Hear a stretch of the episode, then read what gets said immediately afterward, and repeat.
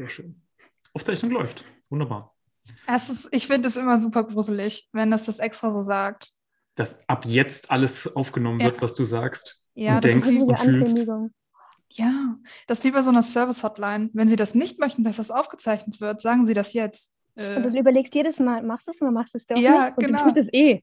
ja, so sollte mich das stören, dass es aufgezeichnet wird? Was machen Vielleicht. sie damit? Ja, keine Wo- Ahnung. Wo werde ich Vielleicht mich sollte ich mich- wiederhören? Ja, vielleicht sollte ich mich ein bisschen mehr um meine Privatsphäre kümmern. Datensicherheit ist wichtig. Hm. Die wissen eh naja. schon alles. Ah, du hast recht. Das stimmt. Herzlich willkommen zu Tapfer bleiben, eurem Podcast zum Tiermedizinstudium und darüber hinaus mit Kim Usko. Und Florian Diel. Und Mascha heute mit dabei. Herzlich willkommen, Mascha, zum ersten Mal bei Tapfer bleiben. Ja, vielen, vielen Dank. Ähm, ich gebe mein Bestes, das erste Mal hier die Premiere abzuführen. Ja, da mache ich mir überhaupt keine Gedanken. Schön, dass du da bist. Äh, auch aus dem BVVD-Spektrum heraus bist du heute bei uns. Ähm, leitest die Arbeitsgruppe Diversität, richtig? Ja, genau. Ähm, die habe ich jetzt letztes Jahr übernommen.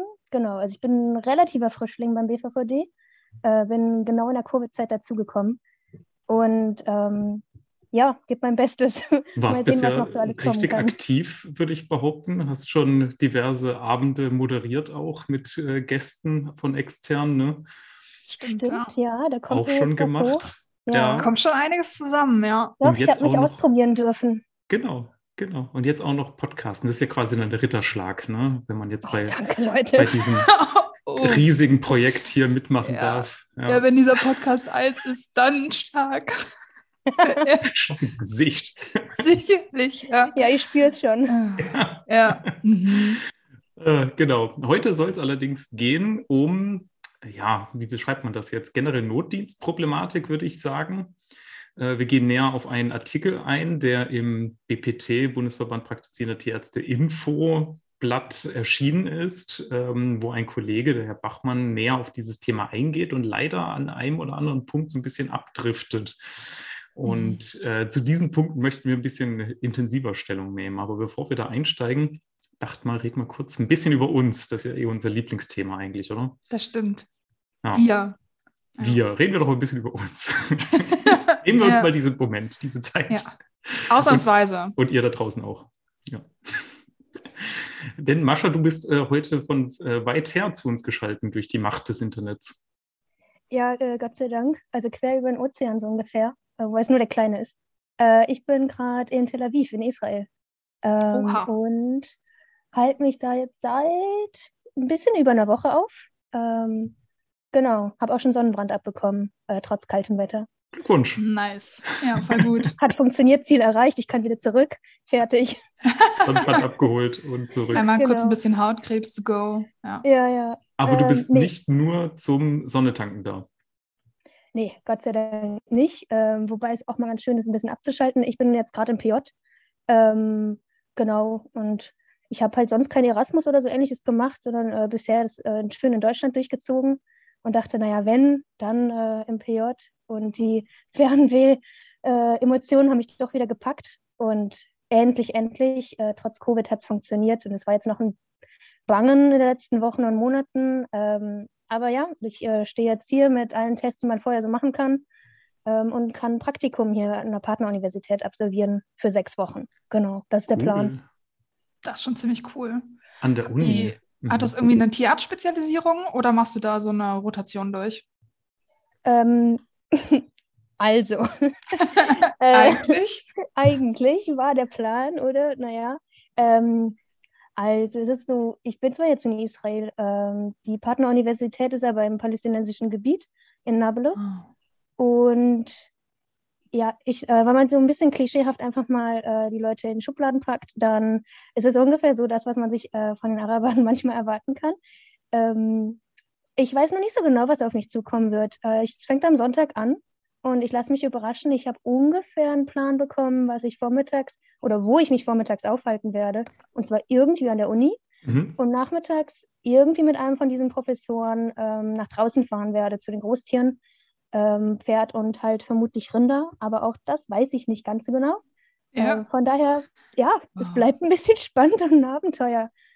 Aber ich Nicht habe sechs Wochen. Zeit, es herauszufinden. Das klingt wirklich abenteuerlich, aber auch Spannend. echt spannend. Also gerade Ja. diese israelischen Rinderbetriebe, die würden mich schon auch mal interessieren, Ja, wie die das absolut. packen, bei der Hitzebelastung doch eine Top-Leistung hinzulegen. Ja. Die exportieren ja auch richtig viel Milch. Stimmt. Ja, voll. Ähm, man muss halt schon irgendwie auch sagen, dass jetzt gerade im Winter zumindest die Wohlfühltemperatur wäre. Aber ja klar, im August mit 40 Grad und so ähnlichem, Ja. äh, plus halt auch Luftfeuchte, die je nachdem, wo im Land die lokalisiert sind, auch relativ hoch ist und dann ja fast tropische klimatische Zustände sind. Mhm. Mhm. Ähm, aber ja, auch sich mal anzugucken, wie so die unterschiedlichen äh, Züchtungsschwerpunkte sind, Mhm. gerade halt im Rinderbereich. Ähm, und auch, also mich würde es total interessieren, die Stallungen zu sehen, äh, die Mhm. Tierhaltung, wie das, ob das anders strukturiert ist und wenn ja, dann wie. Mhm. Auf jeden Fall top, dass du das machst, genau. Erasmus ging ja wahrscheinlich jetzt eh einfach nicht, oder? Hattest du da überhaupt die Option zu mit, das war ja dann Anfang Co- Corona für dich, oder? Äh, die Planung? Als das relevant wurde mit Erasmus, äh, war das eigentlich gar nicht Äh, möglich, oder? Doch, das hätte. Also Hätte ich, mein geklappt. erstes, mein erstes Covid-Semester war mein sechstes Semester, Ah ja. meine ich. Mhm. Genau, also ich hätte quasi im fünften oder so noch wohin gehen können. Aber die Ähm. aktuell Studierenden, die kennen das wahrscheinlich gerade gar nicht so wirklich. Ich weiß nicht, ob Nee. das machbar ist. nee, Sehe ich irgendwie das ist nicht. echt verrückt. Wäre Ja. schon schön, einfach äh, ohne weitere Einschränkungen ein Praktikum irgendwo in Deutschland zu machen. Für die meisten schätze Das, ich. das ist schon mal Ja, Ja. Baby Steps, Baby ja. Steps. Mhm. Sehr gut. Ja, Kim, was ging bei dir so? Ähm, ja, pff, nicht so viel. Ähm, ich dachte immer, das wäre so ein Klischee, wenn man sagt, so, ja, sobald man irgendwie in der Arbeitswelt ist, äh, vergeht die Zeit einfach sehr schnell und es passiert halt nicht mehr sonderlich viel. Aber ich habe es wirklich versucht, ich habe ja wirklich Gedanken gemacht, aber es ist halt einfach nicht so viel passiert in den letzten Monaten seit dem letzten Podcast. Ähm, ich hatte Corona, das war echt Yay. ätzend. Uhu, Yay. geschafft. Uh. Naja, also durch. Hoffentlich. Ich habe nicht so Lust. Eine Freundin von mir hat es jetzt tatsächlich ein zweites Mal. Also ich hoffe, dass ähm, der. Kelch nicht zu mir zurückkommt. Äh, mir geht es auch ganz gut. Also kein Zeichen von Long-Covid oder so. Da hatte ich ein bisschen Schiss vor. Ja. Aber da bin ich echt ganz gut weggekommen. Äh, also ich schätze, also es war schon eine einschneidende Erfahrung mit der ganzen Isolationskiste. Das War das das erste Mal für dich in Isolation? Hm, naja, also pff, in Corona-Isolation schon. Ja, Mhm. genau. Ich musste vorher nicht in Quarantäne durch Kontakt oder so. Ah, Das, ja. nicht, das nicht. Aber meine ähm, erste, mein erster Lockdown war quasi Isolation eigentlich, weil ich Hm. mehr oder weniger, naja, in der WG, aber schon eher alleine in einem Keller gewohnt habe. Das war ähnlich. Wow, Keller. Ja, Mhm. ja. Also so richtig Grotte. Äh, ja, schon, schon, schon eigentlich. Ja. Mhm. Aber hattest Ähm, du heute nicht auch einen krassen Termin eigentlich? Heute hatte ich einen sehr krassen Termin. Danke, Florian. Gerne. Ähm, Perfekte ja. Überleitung. Danke. Ja. Wow. Ähm, tatsächlich, weil Apropos ich. die- Grotte. Warte mal. Halt, stopp. Abgrundtief. Äh, hey, es war ganz gut, okay. ähm, nee, ich durfte heute die Ergebnisse von meiner und äh, der Studie von meiner Kollegin vorstellen zum Nutztierärztinnenmangel in Bayern. Und ähm, die Rückmeldung war sehr gut. Ähm, ich scheine das souverän gemeistert zu haben. Und die anschließende Diskussion, unter anderem, ich muss ja auch ganz kurz im Internet angeben, mit dem Herrn Staatsminister des Bayerischen Natürlich. Umweltministeriums. Mhm. Ähm, und natürlich anderen diversen Stakeholdern der Tiermedizin, BPT, BLTK und so weiter. Ähm, verlief auch ganz, ganz zufriedenstellend eigentlich. Es gab keinen größeren Knatsch. Oh, Das ist doch Äh, schön. Oh, das ist aber schön. Ja. Oder Eierkuchen? nee, war eigentlich, ja, war ganz nett. Wenn, wenn es in Präsenz gewesen wäre, dann hätte es vielleicht so eine Gruppenumarmung gegeben. Wer weiß. Oh. Naja, ja. Ja, nee, war ganz gut eigentlich. Aber das ähm, war äh, vergleichbar mit der Prüfungssituation heute. ja, glaube ich Da war ich schon sofort. sehr aufgeregt. Ja, das war sehr wichtig. Naja, Mhm. gute Übung für die Doktorarbeit. Apropos Doktorarbeit, wie äh, läuft deine denn, Flo? Oh, Dankeschön. Das ist ja eine nette Frage. ähm, ja, ich äh, wollte jetzt mein Paper eigentlich einreichen äh, und habe äh, Freitag einen Termin mit der Statistikerin, um da über die Daten zu sprechen, das Paper anzupassen und ähm, dann eben schlussendlich zu veröffentlichen. Einreichetermin, Frist ist Sonntag. Ah, Daher Ja. habe ich ja den ganzen Samstag dafür. wie geht's dir damit? Äh, ja, Samstag werde ich auch in, einer, in der alten Praxis, wo ich gearbeitet habe, aushelfen, also äh, Praxisvertretung quasi machen. Oh. Aber ich habe da ja Hm. noch die Fahrten zwischen den Landwirten, um, um da was zu ändern. Daher Um da schnell was am PC zu schreiben. Eigentlich Naja, die unbesorgt. Nacht ist auch noch da, oder? Die Na eben die Nacht, genau. Also darf man auch nicht vernachlässigen. Ne? Also Ja. daher sehe ich das ganz entspannt. Ja. Nee, also Ja. wir werden diesen Termin nicht äh, schaffen. ähm, das wäre so ein Termin zum Einreichen bei einer Special Issue von diesem Journal, wo wir einreichen wollen, wo es ganz gut reingepasst hätte. Aber wenn nicht, dann nicht. Äh, dann reichen wir es einfach so ein. Ich hoffe doch mal, dass es auch so klappt. Aber wäre schön dann- gewesen, aber ist jetzt halt so. ja. Was dann die nächste Frist? Äh, gibt dann eigentlich keine. Ist halt ein Open Ah, okay. Access Journal, das heißt, kann es eigentlich jederzeit einreichen. Okay. Ja, aber zu dieser Special Issue wäre es halt cooler gewesen. Also da wären halt die Chancen nochmal höher gewesen, dass es angenommen wird. Ja, Daher. Mhm. schade. Na, sonst äh, läuft's, würde ich sagen. Ja. Gut. Jetzt haben wir einen Sehr schönen um, Überriss, Umriss geschafft. Abriss. Abriss. es wurde viel gerissen. Ähm, steigen wir doch mal thematisch ein, oder? Wir haben ja noch was vor heute. Mhm. Lass uns das machen. Lass mal mal reingehen. Nämlich ähm, als Aufhänger so ein bisschen für die heutige Folge haben wir uns genommen, einen, eben diesen Artikel, der da veröffentlicht worden ist, der da so schön heißt: Notdienstkrise, Status quo, Ursachen, Verantwortung, Lösungsansätze. Finde ich schon mal einen krassen Titel, also auch sehr selbstbewusst, finde ich. Ja. Klingt doch einfach so, als wäre da sehr viel drin. Und also da ist Ja. auch tatsächlich einfach sehr viel drin.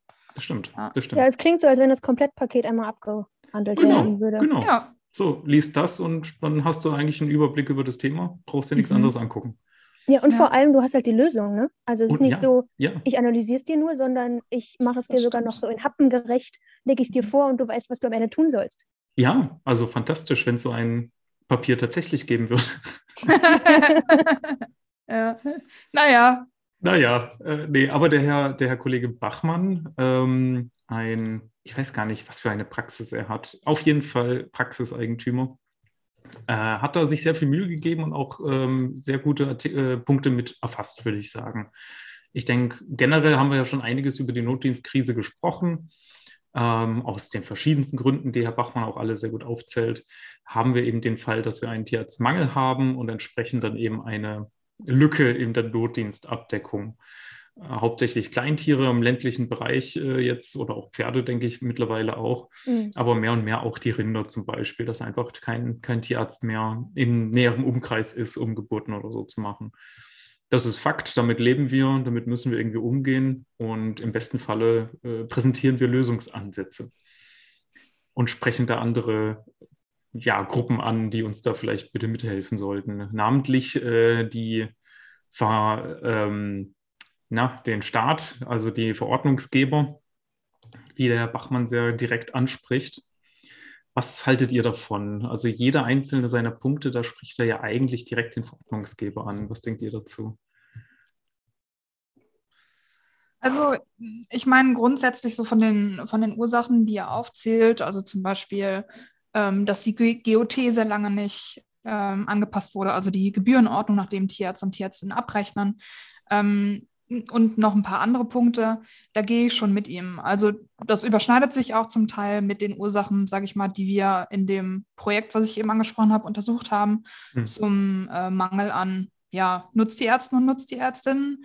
Ähm, da gibt es schon Überschneidungspunkte. Ich finde es ein bisschen sch schwierig, also weil er wirklich, ich habe den Eindruck, dass er sehr viel die Schuld eben an den Staat abgibt. Und das empfinde ich nicht als lösungsorientiert. Also, weil das kann ja sein, dass da staatliche Einheiten irgendwie zu spät reagiert haben und vielleicht auch jetzt nicht so aus dem Knick kommen, wie man sich das wünschen würde.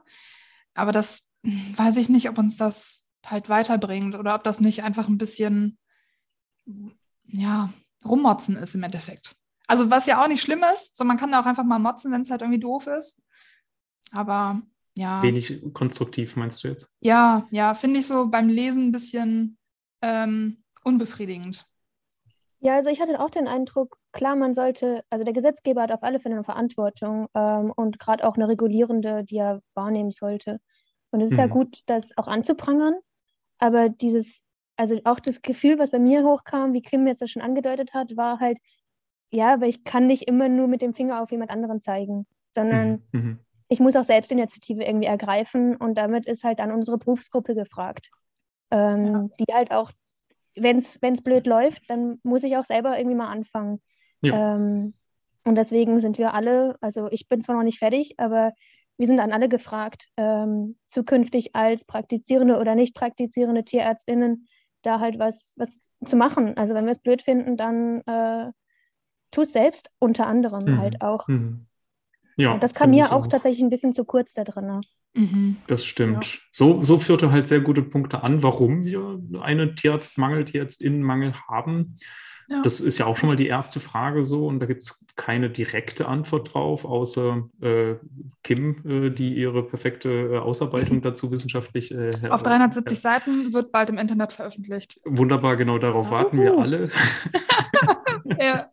Nicht gute Lektüre. Aber, ähm, so aus dem logischen äh, Gesichtspunkt her kann man es sich ja schon zusammenreiben und das führt er halt auch auf. Also, dass pro Tier, gerade im Kleintierbereich, einfach sehr viel mehr Arbeit heute da ist als von vor 20, 30 Jahren. Mhm.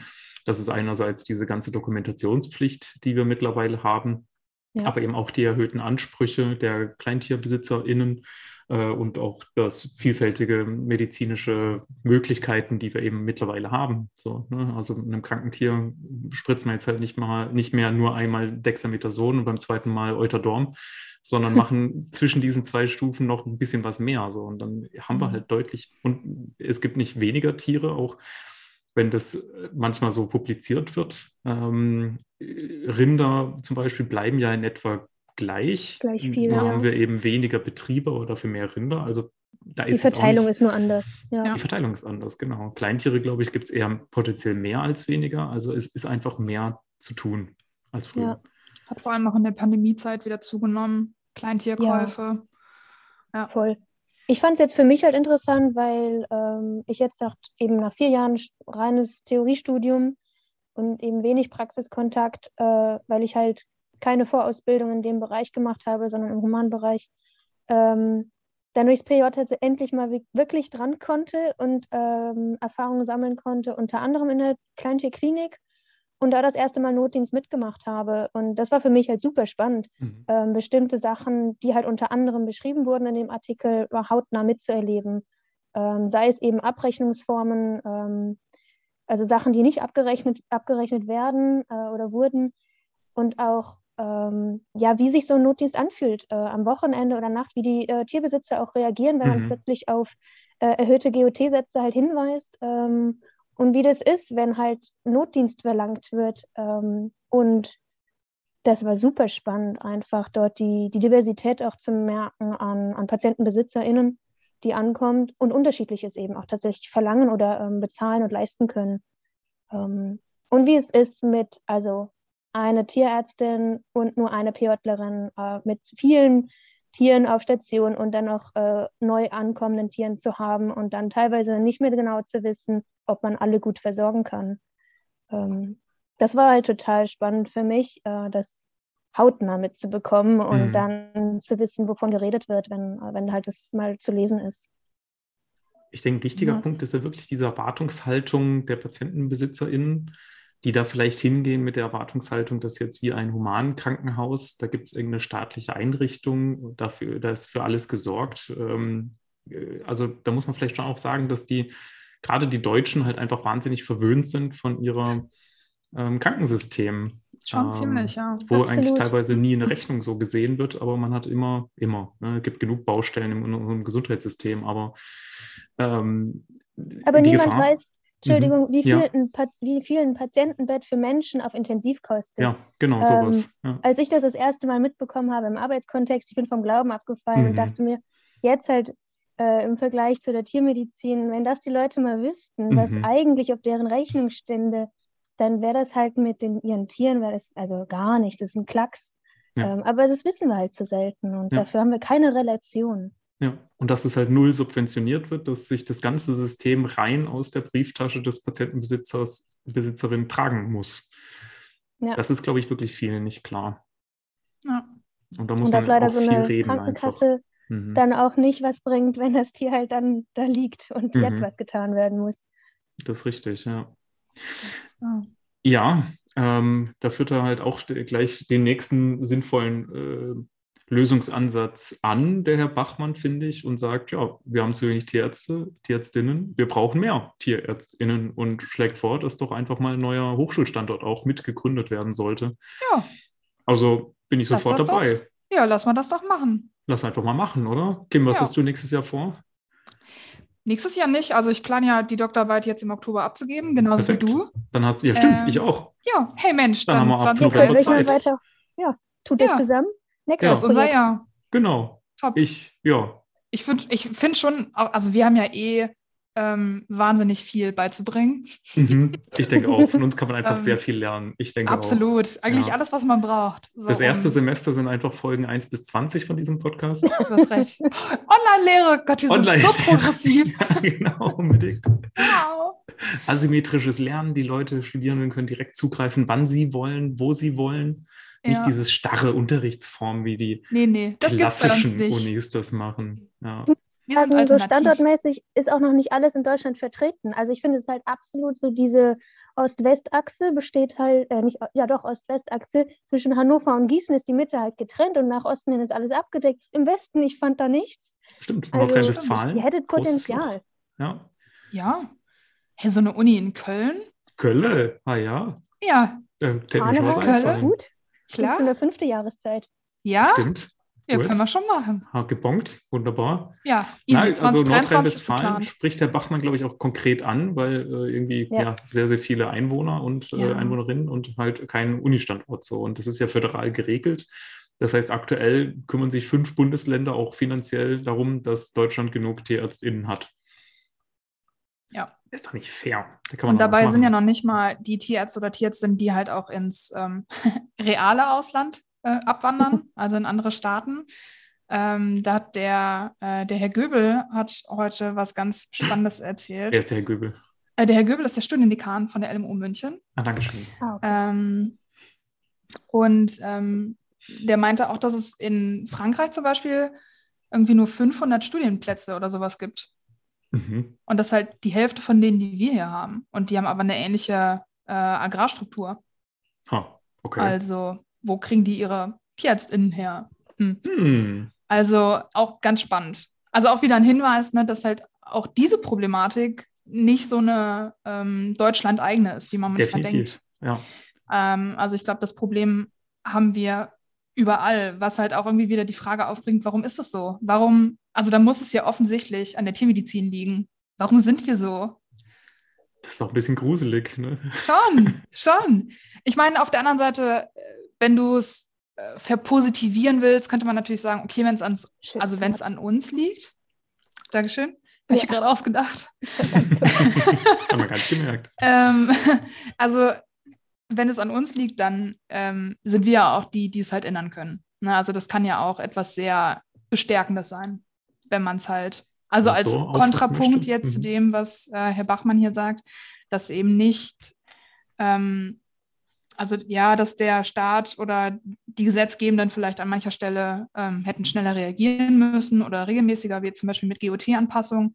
Ähm, aber da liegt auch einfach, auch einfach sehr, sehr viel an, bei uns Mhm. was wir da machen können. Also wir sind da nicht hilflos ausgeliefert, äh, was eine Bundesregierung oder eine Staatsregierung Mhm. macht oder eben nicht. Mhm. Ja. Ja, und äh, jetzt kommen wir so ein bisschen zu dem Part, wo wir dem Herrn Bachmann, denke ich, äh, alle sehr gerne widersprechen wollen. Nämlich führt er ja als weiteren Punkt an, warum wir nicht genug TierärztInnen haben. Einerseits eine veränderte Lebenseinstellung. Mhm. Ne? Also, dass wir tatsächlich auch abseits von der Tiermedizin ein Leben führen wollen. Unfassbar. frechen- Ganz Neues. Ja, Ja. es ist wirklich frech, muss man sagen. Ja. Diese Jugend. ja. Schrecklich. Und eben auch, dass ähm, ja nur Männer ähm, einfach äh, das leisten können, Hm. diese All-in-Tiermedizin-Geschichte. Ne? Also leisten, leisten, leisten, leisten. Das ist halt In ein- Vollzeit. Ist halt ein leisten. Männerding, sagt Und Herr ohne Bachmann. Pause. Ohne, Ohne Pause, Pause, durchgehend. Ja, Und ja, Ich Mehr meine- Verantwortung übernehmen. sowieso. ja Sowieso, alles ähm, typische Männeraufgaben, Verantwortung übernehmen, Leistung bringen, Das ist da Hm. genau dafür sorgen, dass das Fleisch da ist. Fleisch und Milch auf den Tisch kommt. So, genau. genau, Das- wo das- ist die ah, das- Keule? Das ist auch das Erste, woran ich denke, wenn ich an Männer denke. Äh, ja. Verantwortung, ähm, Fleisch Steinhöhle, auf den Tisch Feuer. Und, und, sie kriegen keine Kinder. Sind, oh ja, stimmt. Ja, das ähm, ist auch meine drei sehr, liebsten Dinge an Männern. Das, ja. ich glaube, diese Dinge sind dem Herrn Bachmann auch am liebsten an Männern. Ja, ich, oh, wir haben was gemeinsam. Ja, ja.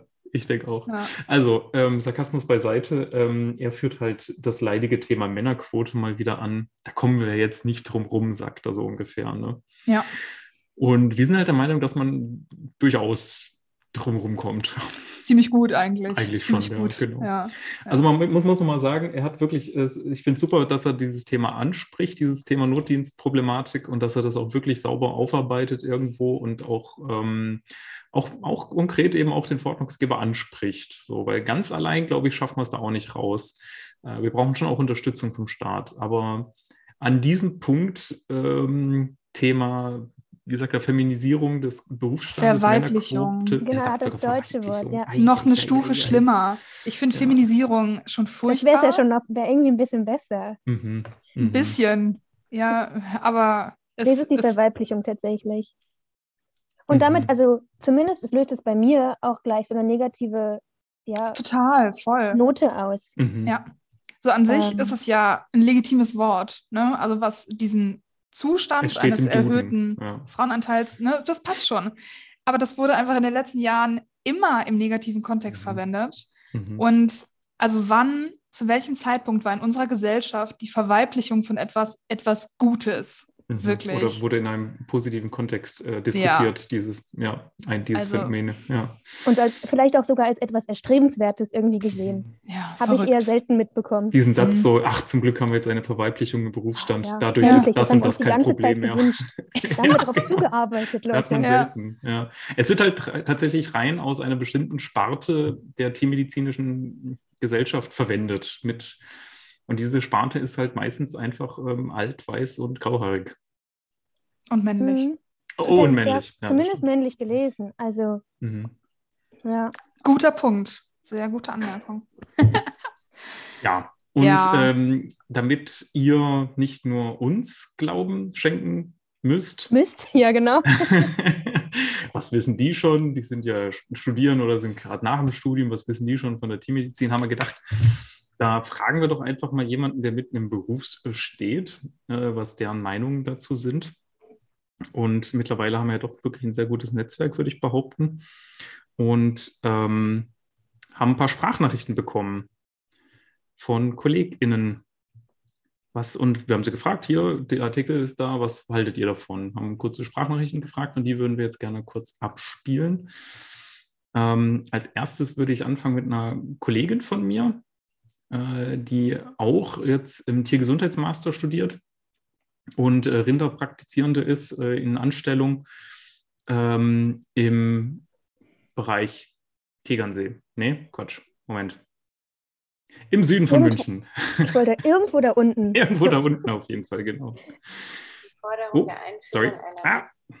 Okay, ich halte jetzt mein Handy ans Mikrofon, das kriegen wir hin, okay? Also okay, das ist die okay. liebe Agnes und ähm, die erzählt uns jetzt was über die Männerquote. Die Forderung der Einführung einer Männerquote erscheint für mich völlig aus der Zeit gefallen. Es mag vielleicht als einfache Idee erscheinen, die große Problematik darauf zu reduzieren, dass es nun mal nach wie vor die Frauen sind, die schwanger werden und oftmals auch diejenigen sind, die dann für kurze Zeit kürzer treten. Für mich ist dieses Argument eine eher zu kurz gedachte Ausrede. Es reduziert das komplexe Problem auf einen Fakt, der nun mal nicht zu ändern ist und erfasst überhaupt nicht, dass ja auch Männer Möglichkeiten haben, sich bei der Kinderbetreuung einzubringen und dafür kürzer zu treten. Aber ist denn auch wirklich der oder die, die die meisten Stunden leistet, auch dann der beste Tierarzt oder die beste Tierärztin?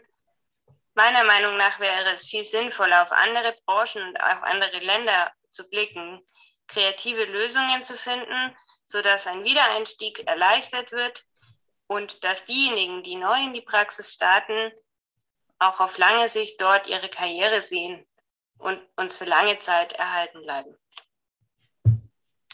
Die Agnes wagt es jetzt halt tatsächlich, konstruktive Lösungen vorzuschlagen, anstatt einfach zu sagen, wir brauchen mehr Männer. Ich weiß also, nicht, wie ich damit umgehen soll. Mhm. Mit Konstruktivität? Mhm. Oh je, ja. nee. ähm, also was sie ja im ersten Teil sagt, oder was sie dort auflistet, ist die Care-Arbeit. Ähm, weil unter anderem ja aufgeführt in dem Artikel, dass Frauen aufgrund ja, der nun mal anatomischen Gegebenheit eben die Kinder kriegen. Und es ja dann doch so ist, dass, naja, es ändert sich leider nicht so schnell, wie wir gehofft haben oder wie wir uns wünschen werden, die meisten Frauen dann primär die Care-Arbeit übernehmen. Das heißt, die ersten Jahre der Kinderversorgung und des äh, Großziehens halt bei ihnen, mhm. ich nenne es jetzt mal hängen bleibt, weil das klingt auch wieder eigentlich zu negativ und das halt nicht entsprechend vergütet ist. Ähm, ja. Sondern es ist halt eine kostenlose Arbeit, die sie leisten und die nirgendwo zu sehen ist. Ja. Ähm, und der, ja, und auch hier einfach sagt sie, klar, es sollte sich aufteilen und das ist noch viel zu wenig. Also wenn man sich anschaut, wie viele männliche Tierärzte halt ähm, Elternzeit nehmen, dann ist es ein Bruchteil. Ähm, bei den Frauen ist es halt, also ist halt überwiegend. Mhm. Und das, Herr Bachmann geht halt auch von einem Männerbild aus, die halt Vollzeit draußen arbeiten, während ihnen die Partnerin daheim den Rücken frei hält und Haus und Kind und Hof führt, so ungefähr. Aber das, das ist halt ändern. ein unrealistisches Bild von der Welt. Ist auch einfach veraltet. Veraltet und ähm. nicht mehr aktuell und nicht, es stimmt einfach nicht mehr. Ja. Ich möchte in Vaterschaftsurlaub gehen und sehr, sehr viele andere, die ich kenne, auch. Und äh, das wird so passieren. Diese, diese Auszeit aus dem Beruf, diesem Rückzug aus der Karriere wird beide Geschlechter treffen, hundertprozentig. Das ist aktuell noch zu halt, wenig, aber es wird mehr werden. Ja, und deswegen macht es halt keinen Sinn, dann das eine Geschlecht zu bevorzugen und also ich habe mich auch gefragt, naja, was ist also Männerquote, was ist denn, also man muss ja dann erstmal Mann auch definieren. Wer ist denn Mann und wer ist Frau? Also es wäre halt auch wieder, um jetzt hier wieder diese Diversitätsschiene voll mal mhm. reinzuhauen. Sehr gut, sehr gut. Es wäre nur binär. Also wie blöd ist das denn? Das ist halt, widerspricht zu allem, was ich mir zumindest vorstelle. Mhm. Ähm, also ja, das, daran hat, hat er zumindest nicht in dem Artikel gedacht. Ähm, ah, da kann man doch Kriterien festlegen, so mindestens zwei Zentimeter Bartwuchs oder sowas. genau. Da kann man doch oh, feste nein. Kriterien definieren. Also da sehe ich jetzt kein Problem. Aber ähm, spannend finde ich auch den Punkt mit dem Wiedereinstieg. Ähm, also ich glaube, das ist vor allem in der kurativen Praxis ähm, halt einfach ein Problem, weil das nicht attraktiv genug ist. Also dass ähm, zum Teil vielleicht auch viele Frauen nach Elternzeit eher zu Hause bleiben, weil sich der Wiedereinstieg finanziell für ein Paar nicht lohnt, zum Beispiel. Ähm, weil ich meine, wir wissen, wie es um Einarbeitung in der kurativen Praxis bestellt ist. Die ist ja manchmal quasi nicht vorhanden. Also kann ich mir auch gut vorstellen, wie die Einarbeitung bei einem Wiedereinstieg läuft. Ne? Ja. Also entweder du machst das jetzt halt auf dem gleichen Level wie vorher oder ciao. Ähm, also da brauchen wir auf jeden Fall Modelle. Also da sind unsere Praxismodelle leider genauso veral also veraltet wie äh, Herr Bachmanns Geschlechtervorstellung. Vorstellung. Ja. Ist vielleicht auch noch geschuldet dieser kleinstrukturierten Tiermedizin, die wir halt haben, äh, wo die PraxisinhaberInnen teilweise eben auch überfordert damit sind, mit dieser Aufgabenstellung. Mhm. Aber da muss sich eben was dran ändern. Das hilft ja. einfach nichts. Ähm, das ist auf jeden Fall ein sehr konstruktiver Lösungsvorschlag, finde ich, eben diesen Wiedereinstieg zu erleichtern. Ich denke, da gibt es auch schon einige Programme tatsächlich. Da sind schon Schritte gegangen worden. Ähm, also Ansätze sind ja zu finden, absolut. Ja, ja die müssen sich halt auch. nur klarer durchsetzen. Ja. Die müssen halt ähm, ganz klar als die Favoriten gesehen werden ja. und dann wird es ja auch äh, sich ausbreiten. Ähm, Vielleicht sollte man halt. auch einfach mehr Energie in diese konstruktiven Lösungsvorschläge investieren, anstatt ausweichende ähm, Argumentationen zu befördern. Ja. ja. Jetzt wäre jetzt eine Idee. Ja. Was ich schon super spannend fand, war, dass sie meinte halt, äh, ist es gleichzusetzen, äh, wer die, die Person, die die meisten Stunde, Stunden leistet, also mit Überstunden halt eventuell, mhm. ob das mhm. gleichzusetzen ist mit guter Qualifikation als Tierarzt, Tierärztin.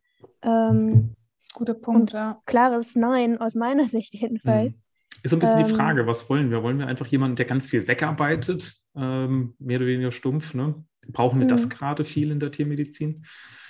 Vielleicht, oder besonders ja. gut und effektiv ist halt mhm. in weniger Zeit.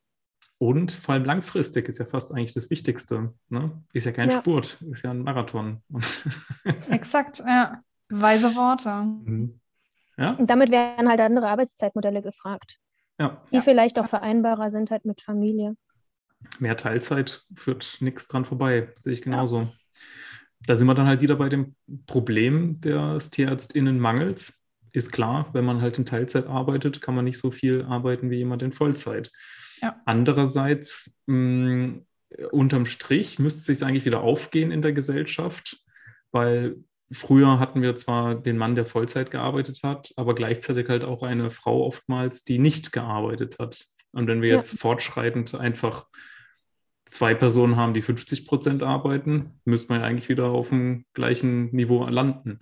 Das stimmt, ja. Nur brauchen wir dann halt tatsächlich mehr Studienplätze. Mhm. Das stimmt schon. Das ist ein guter Punkt. Ähm, vielleicht wird da so ein bisschen die Wahrnehmung verzerrt, ähm, weil ich meine, so die ganze Branche wächst. Mhm. Ähm, auch im privaten ähm, Industriesektor zum Beispiel, Wissenschaftssektor etc. und in den Praxen. Und die Anzahl der Studienplätze hat sich ja seit Jahren nicht verändert. Das mhm. heißt, wir haben, äh, nagel mich da nicht darauf fest, aber genauso viele Studienplätze wie noch irgendwie vor 10, 20 Jahren ungefähr. Wird sich nicht groß und, was geändert haben, ne? Hm. Und das ist ja auch klar, dass wir dann halt nicht mehr hinkommen mit unserer Produktion in Anführungszeichen von Tierärzten und Tierärztinnen. Und ähm, da ist jetzt vielleicht eine verzogene Wahrnehmung, dass man denkt, ah ja klar, offensichtlich, das liegt an den Teilzeittätigen, obwohl hm. das vielleicht totaler Quatsch ist. Hm. Hören wir doch mal, was ähm, die Praxisinhaberinnenseite dazu sagt. Und zwar hören wir jetzt Maren, Klinik-Teilinhaberin, Mutter, engagiert im Arbeitskreis Junges Netzwerk vom BPT. Äh, sie nehmen übrigens auch sehr gerne PraktikantInnen. Es ist eine Klinik in Schleswig-Holstein tatsächlich. Also ich glaube, da ist nicht viel drumherum. Ich denke, die ähm, sind wirklich Landschaft. so das Rückgrat des tiermedizinischen Notdienstes äh, von der Region dort oben. Das ist nämlich die Kleintierklinik Wasbeck. Das findet ihr bestimmt. Und jetzt hören wir mal, was Maren zu der ganzen Sache sagt. Die Männerquote führt dazu, dass nicht nach Qualifikation oder Fähigkeit, sondern nach Geschlecht der Studienplatz vergeben wird. Das ist veraltet und sinnlos. Keine Studie zeigt, dass Mannsein einen Einfluss auf die Leistungsfähigkeit im Studium oder später im Beruf hat andere spezifische Fähigkeiten des praktischen Tierarztes wie Empathie, Kommunikationsfähigkeit, Fingerfertigkeit, Lernfähigkeit und Auffassungsgabe sind auch keine geschlechtsgebundenen Fähigkeiten. Wie auch das Geschlecht ist eine anatomische Struktur. Einfach gedacht, so nach dem Motto, früher war alles besser, mag die Schlussfolgerung naheliegen, dass mehr männliche Tierärzte die Rettung des Fachkräftemangels sind da früher die Mehrzahl der Tierärzte männlich war.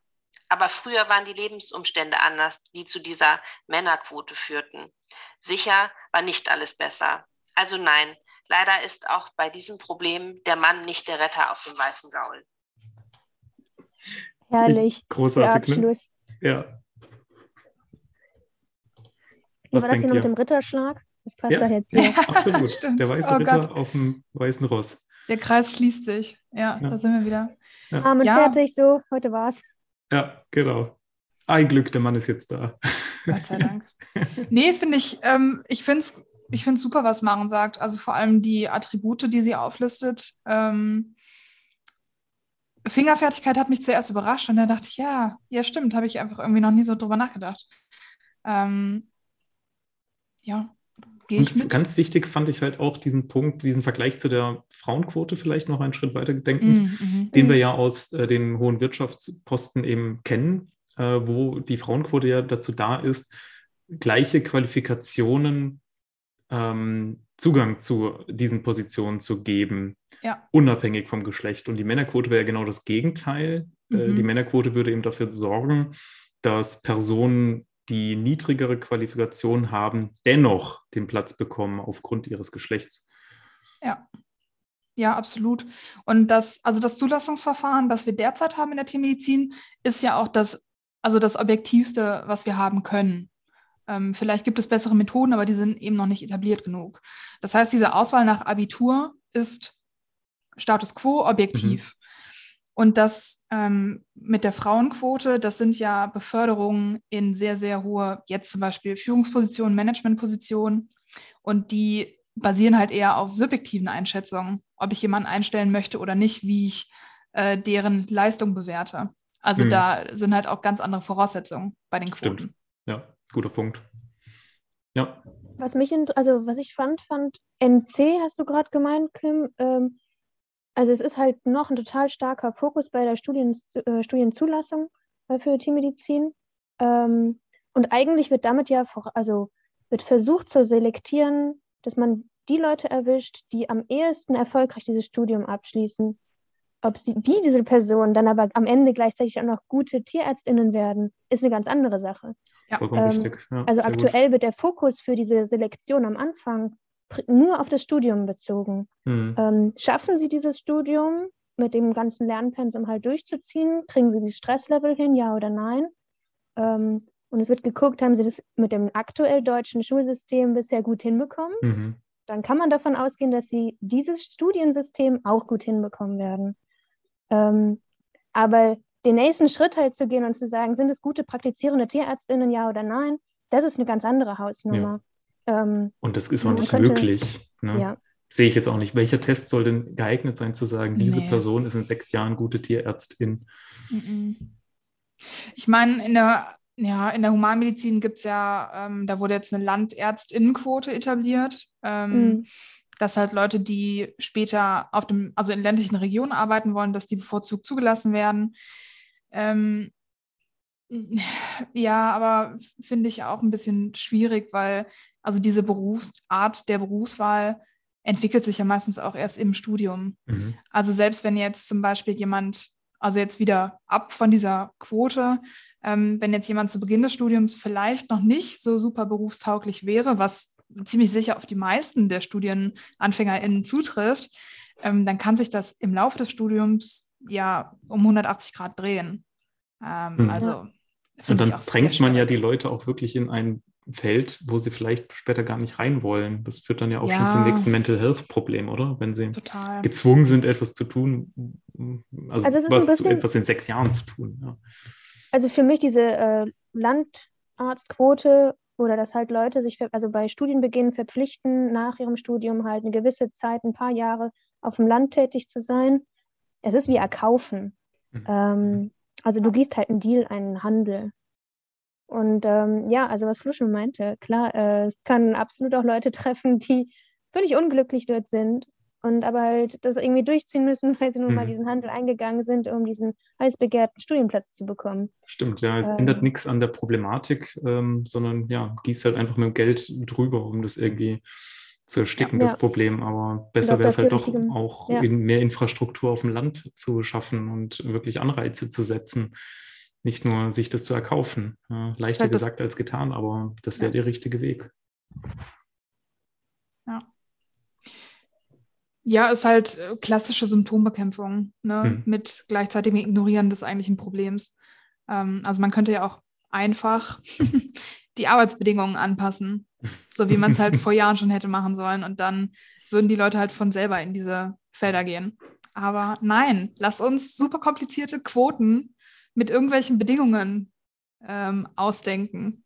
Vor allem die Qualifikation halt dann runterschrauben. Also das finde ich, also quasi das, was man dann in Kauf nimmt dafür, dass man eine Männerquote mhm. einführen möchte, finde ich, ähm, also ich weiß nicht, ob ihm dieser Gedanke gekommen ist, ist ja durchaus auch risikobehaftet.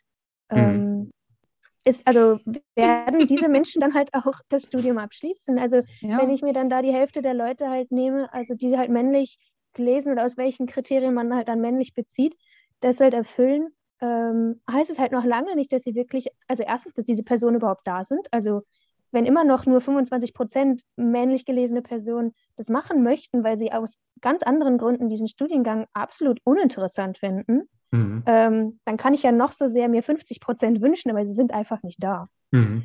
Ähm, ja.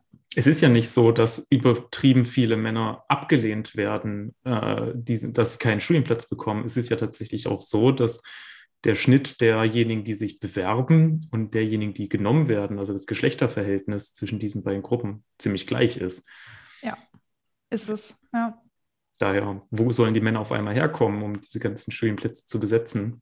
Ja, absolut ja. guter Punkt. Fragen wir doch mal Johanna, was sie zu der ganzen Sache sagt. Sie ist angestellte Kleintierpraktikerin, ähm, macht bald ihre Fachtierarztprüfung und äh, ist engagiert im Arbeitskreis Angestellte Tierärztinnen des äh, BPT.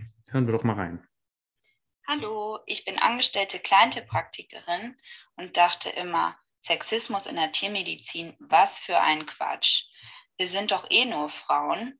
Ähm, wurde jedoch eines Besseren belehrt, denn viele Männer sitzen in Entscheidungspositionen und manchmal hat das zur Folge, dass männliche Tierärzte bevorzugt behandelt werden. Wir Frauen machen den Job aber genauso gut und deshalb mein Appell an die Gesellschaft, Unbezahlte Arbeit, wie zum Beispiel Kinderbetreuung, muss gleichberechtigt auf Männer und Frauen verteilt werden. Das heißt, Elternzeit ist längst, sollte längst gemacht werden von Männern da draußen. Macht das. Dann mein Appell an den Berufsstand. Wir müssen mehr Gehalt verdienen, sodass unser Gehalt im Vergleich zu anderen Gehältern akademischer Berufe attraktiv ist sodass die finanzielle Entscheidung, wer zum Beispiel etwas die Stunden reduziert nach dem Bekommen eines Kindes, ähm, nicht sofort auf den Tierarzt oder die Tierärztin ausfällt. Und dann mein Appell an die Tierärztinnen da draußen, engagiert euch in der Berufspolitik, dass mehr Frauen in politischen Positionen sitzen und äh, demnächst die Entscheidung treffen. Macht's gut. Mach's gut. Ja, äh, zum Stichwort ähm, Sexismus in der Tiermedizin, das ist ja Quatsch. Dann möchte ich natürlich direkt auf eine ganz großartige Arbeit des BVVD verweisen. Ähm, das hat eine brillante Autorenschaft verfasst äh, und es gibt einen Leitfaden zur Begegnung ähm, von Sexismus in der Tiermedizin. Lest es euch mal durch. Ja, ja. da wird ich, auch die Frage behandelt. Ist sehr lesenswert, absolut. Ja. Ja, äh, Johanna bringt wieder sehr viele gute Punkte an. Äh, mhm. Auch diese, ihren letzten Appell fand ich sehr, sehr gut. Äh, mehr ähm, ja, Positionen besetzen in ja, diesen ja, en Entscheidungspositionen, sage ich jetzt mal. Ja. Generell mehr Engagement, ganz geschlechterunabhängig tatsächlich im Berufsstand, im der, der Standespolitik. Das ja. ergibt, denke ich, viel Sinn. Und sie hat ja auch nochmal angesprochen, was du, glaube ich, vorhin, Masche, mit Care-Arbeit äh, gemeint hast. Mhm. Diese unbezahlte Arbeit, die aktuell viel die Frauen einfach erledigen, während die Männer sich profilieren dürfen im Beruf. Und gerade wenn dann halt auch ähm, die Frau vorher halt eher einen schlechter bezahlten Beruf hatte, also äh, Stichwort halt ähm, Gender Pay Gap, mhm. ähm, was dann halt eben vor allem dazu führt, dass halt eher die Frau auf ihre Stunden verzichtet, weil der Mann das bessere Gehalt hat. Ähm, und das ist ja hier auch erwähnt worden, dass man das Gehalt ähm, auf das Level anderer akademischer Berufe halt anpassen mhm. sollte, damit halt das nicht mehr Entscheidungsgrund sein muss, ähm, welchen Beruf man hat und wer dann von den beiden Partnern ähm, halt runter reduziert und diese Care-Arbeit übernimmt. Also wenn der Beruf des Tierarzt, der Tierärztin sowas von finanziell super bezahlt wäre, dann äh, gäbe es deutlich weniger Grund, dass sie halt äh, verzichten muss. Äh, und es wäre ein größerer Einreiz, Anreiz äh, in der Familie, denke ich jedenfalls, mhm. dass sie möglichst schnell wieder zurück auch in den Job findet. Oftmals ähm, ist es ja einfach die stumpfe Rechnung. Ne? Wer von ja. den beiden Eltern ja. bleibt daheim? Und ja, da stinkt wahrscheinlich die Tiermedizin häufiger mal ab in dieser Rechnung. Mhm. Was jetzt auch nicht zwingend heißt, dass man das als alleinigen Grund hernehmen sollte. Ähm, aber, aber oftmals passiert es wahrscheinlich. Mhm. Also man merkt halt echt einfach, an wie vielen einzelnen Baustellen man da schrauben könnte. Mhm. Ähm, und dass ja. es halt eben nicht so einfach getan ist äh, mit einem, mit einer Männerquote und fertig ist das Problem gelöst. Mhm. Ähm, sondern ja es wirkt vielleicht einfach auf den ersten Blick, weil es halt eine Stellschraube ist, aber ähm, ich glaube, wir haben jetzt schon eigentlich zu Genüge bestätigt und das werden wir in den nächsten Minuten ja auch noch machen, dass mhm. es halt unglaublich viele Drehschrauben mhm. gibt und dass man all die auch nutzen könnte. Absolut. Du hast ja auch noch mal einen Kontakt engagiert, ähm, die sie ja jetzt auch gleich noch mal eine Sprachnachricht abgibt. Was kannst du uns zu der Person sagen? Ähm, das ist Viola Hebeler. Ähm, die hat relativ schnell und früh halt nach ihrem Studium auch schon ihre eigene Praxis gegründet. Das heißt, sie ist absolute Verfechterin davon, Praxisgründerin äh, zu werden. Ähm, und hat also allein auch schon mich im, im Telefonat mehrmals dazu ermutigt, dies zu tun. Äh, sie ist in NRW tätig, also ist in Ah, den ja. Westen abgedriftet, genau. Kommt eigentlich aus dem Norden, ist Hamburgerin. Und ähm, genau, beschäftigt sich viel mit äh, Kleintier und Pferden und vor allem in der Sportmedizin. Oh, Ja. spannend. Mhm. Genau. Auch ein spannender Bereich. Da müssen wir auch unbedingt auch mal eine Folge zu machen, zu diesem Sport, äh, Pferdesport. Hm, das ist ein hartes Ja. Pflaster. Hartes Pflaster, ich glaube. was sie selber macht, ja. ist äh, Ja. mit ähm, Hütehunden zu arbeiten. Genau, also da auch Oh, internationale auch Wettbewerbe cool. mitzumachen und hat auch Deutschland schon mehrmals vertreten. Wir müssen dringend mal mit dieser Person reden, habe ich das Gefühl.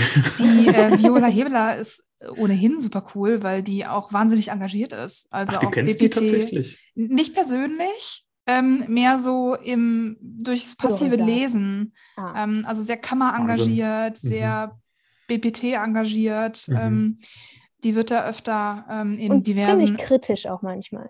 Ja, Noch sympathischer. Ja. Toller Kontakt. Ich bin gespannt, was sie sagt. Eine Männerquote hört sich vor- vordergründig attraktiv an. Dazu müsste man aber erstmal wissen, wie viele Männer sich überhaupt vergeblich bewerben. Mhm. Veröffentlichungen aus anderen Ländern weisen eher darauf hin, dass Männer generell dazu tendieren, Berufe zu meiden, die a. wenig Einkommen versprechen oder b. und das finde ich besonders interessant, von Frauen dominiert werden. Es könnte sein, dass eine Männerquote völlig umsonst eingeführt werden würde, weil Männer heutzutage Tierarzt vom Programm gestrichen haben. Wir reden ja von Abiturienten, die die verschiedensten Studiengänge zur Auswahl haben. Ob Männer eine Tierarztpraxis besser führen können? Sicherlich nicht. Starkes Schlusswort. No. stark. Ja. Ja, ähm, genau. Diese, was wir auch schon angesprochen haben, ne? Äh, es fehlt so ein bisschen auch an mh, Marketing, möchte ich fast eigentlich sagen. Ne? Mm, ja, also, dass die unbedingt. Tiermedizin ja auch einfach in Konkurrenz steht mit den ganzen anderen Berufssparten. Ähm, Wir sind halt nicht mehr so cool wie früher. Leider, ja, wir haben diese Coolness so. verloren. Wir brauchen wieder mehr, mehr so. Tierarzt-Serien im Fernsehen. Äh, Ah, ich habe jetzt Ah. gerade so, gerade ges- kommt der Spruch, mehr TikTok oder irgendwie so ein Kram. ja, Nein, ich das ist spreche das, von-. Von, von Kabelfernsehen. Nein! Florian, Also von so alt! seriösen und erwachsenen Sachen. ja, so ZDF-Mediathek, so 50 plus. Äh, Mm, die, Zielgruppe möchte ich Das ist unsere ansprechen. Zielgruppe. Ja, alles klar, viel Spaß dabei. Ach, ähm, ähm, aber ja, eben dieses, dieses Bild von der Tiermedizin anpassen. Ich meine, gerade so ein Abiturient, äh, der guckt vielleicht auf ein Karriereportal irgendein x-beliebiges und sieht, okay, Karrierechancen oder Einstiegsgelder, zumindest Tiermedizin schlecht. Kann man zwei Minuten googeln, hat man das raus irgendwie. Ja. Ja. Wenn man sonst mit der Branche noch nichts am Hut hatte, ist das sicherlich abschreckend. Ziemlich Ja. sicher. Wie soll man das sonst einordnen? Langes Studium, viel Arbeitsaufwand, wenig Gehalt. Ja, Kommt Ja. eher nicht so gut. es sind Nee. jetzt wenige Pluspunkte, habe ich, die ich jetzt rausgehört habe. Schon. Ja? Ja. Ja, Und da muss viel anderes dann herhalten. Genau. Und auch vielleicht wirklich, was auch ähm, deine Kontaktin gesagt hatte, diese, diese abschreckende Wirkung vielleicht eben auch, mh, wenn Tiermedizin so eine Art, boah, wie beschreibe ich das denn jetzt? Ein- Verweiblicht ist? Das ist ein sehr gutes Wort, Kim, danke. Dankeschön, das habe ich mir man nicht ausgedacht. sich irgendwie vorstellt, dass das halt mit hauptsächlich mit Pferde und Katzen und so und Hamstern oder so, ne, Ja. dass das einfach, ähm, ja, dass das so klischeehaft irgendwie ist und dass das vielleicht irgendwie weniger Jungs anspricht, so in die Richtung. Es äh, gibt da eine ganz spannende Veröffentlichung oder Dissertation äh, Uh. von der Katja Kostelnik, schon von 2010. Die hat sich äh, tatsächlich das erste Mal mit nutztierärztlichem Nachwuchsmangel beschäftigt.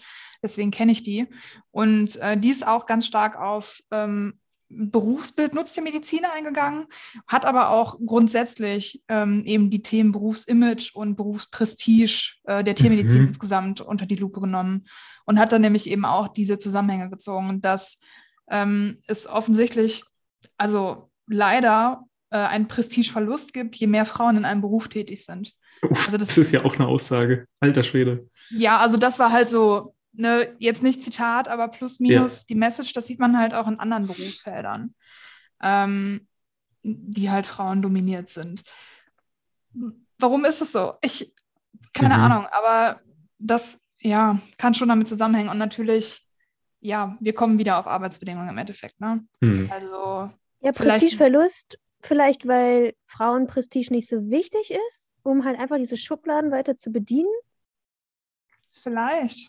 Vielleicht ist es auch, wie du eben gesagt hast, Mascha, nicht erstrebenswert, in einem Beruf zu arbeiten, wo viele Frauen arbeiten, weil wie toll kann es da sein? Uff, uff, das sind schwierige Fragen, ja, wirklich, ja. Aber das haben ähm, wir auch ähm. in der, während der Corona-Zeit jetzt immer wieder auch gehört, dass viele dieser systemkritischen äh, Berufe frauendominiert sind, sei es ja. jetzt Krankenpflegerin oder Kassiererin oder dergleichen. Das, ist, sind, glaube ich, schon eher so dann gesamtgesellschaftliche Fragestellungen, die wir da jetzt mhm. aufbringen, oder? Schon, ja. Ja, denke ich auch. Also ist schwierig.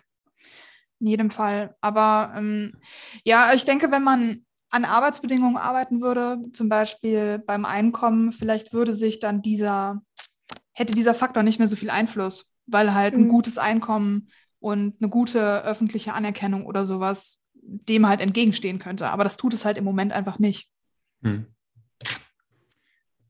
Vielleicht, vielleicht. Pardon, das schneide ich raus. Ähm, ich wollte jetzt weiterleiten zu unserer nächsten Sprachnachricht von Melanie, äh, Inhaberin Gemeinschaftspraxis, also Teilinhaberin demnach, mit vier angestellten TierärztInnen. Ähm, Tierärztliche Gemeinschaftspraxis Stefan Schuster und äh, Melanie Baumgartl in Bad Grönebach, die auch sehr gerne PraktikantInnen nehmen. Ähm, das nur als Hinweis. Und jetzt hören wir uns mal an, was Melanie zu sagen hat. Also eine Männerquote in der Tiermedizin, weil man damit angeblich den Notdienst besser abdecken kann, weil Männer eher bereit sind, Vollzeit zu arbeiten. Das ist äh, spannend. Also zuerst mal ganz unabhängig davon, ob ich das jetzt sexistisch finde oder nicht. Ich denke, das ist ein echtes Luxusproblem, weil wenn irgendjemand bereit ist, den tiermedizinischen Beruf zu ergreifen, dann ist es völlig egal, ob der männlich oder weiblich ist. Hauptsache, es macht irgendwie einer. Ähm, ja, ich fühle mir von solchen Aussagen als Frau auch nicht wirklich irgendwie angegriffen, weil es gibt ja genug Beispiele und schon lange, dass es eigentlich die Qualität und auch das Engagement, das ist unabhängig vom Geschlecht, das ist auch unabhängig davon, was du für eine Nationalität bist oder deine Religion, das ist, wie du selber den Beruf liebst und lebst und das können Frauen und Männer gleich. Das eigentliche Problem ist, dass der Job nicht gut vergütet wird, dass man immer mehr in Rechtsunsicherheiten kommt, dass es keinen Nachwuchs mehr gibt. Und da brauchen wir jetzt nicht über irgendwelche sexistischen Sachen diskutieren, weil das, also ich denke, wir haben wirklich andere Probleme. Ich finde diese Sprachnachricht großartig, muss ich sagen. Da ist so viel Gutes drin. Ja. Ja ja, allein dieses realistische, einfach so, Leute, worüber regt ihr euch eigentlich auf? Hauptsache, es, äh, jemand kommt und macht den Job ja. so auch irgendwo. Ne? Und, und gleichzeitig aber auch diese Aussage, man muss den Beruf auch irgendwo leben und lieben. Und ähm, da sind wir wieder irgendwie an diesem Punkt, dass man halt erstmal die Leute auch irgendwie für den Beruf begeistern muss und dann kommen sie auch und dann hat man sie auch. Aber ähm, weil wir lieben ja alle unseren Job so, ne? Das, wir machen das ja gerne, trotz der ganzen Arbeitsbedingungsgeschichten so, ne? Ja. Ähm, aber ja, wie, wie vermittelt man das? Wie vermittelt man das, dass Tiermedizin nach wie vor einfach ein, ein, ein großartiger Beruf ist, der sehr viel Spaß macht? Einem viel geben kann. Und viel ähm, geben kann. Ja, absolut. Ähm, also ich habe halt gemerkt, in dem Notdienst, wo ich jetzt mal mitgemacht habe, ähm, ich fand es super toll, halt aktiv Teil davon zu sein, ähm, helfen zu können. Also Helfersyndrom hat voll durchgeschlagen. ähm, ja, ähm, und da halt auch was bewirken zu können. Und zwar jetzt sofort im Hier und direkt, ähm, ohne großen Schnickschnack irgendwie auch. Ähm, dann, aber gleichzeitig eben auch die Limitierung zu merken, ähm, wenn, wenn du eigentlich zu wenig bist. wenn du zu viel Arbeit hast und da tatsächlich dann auch einfach strukturell, das, also aus meiner Sicht jedenfalls, ähm, in anderen Bereichen etwas besser, also eben nicht tiermedizinischen Bereichen, etwas besser strukturiert werden kann.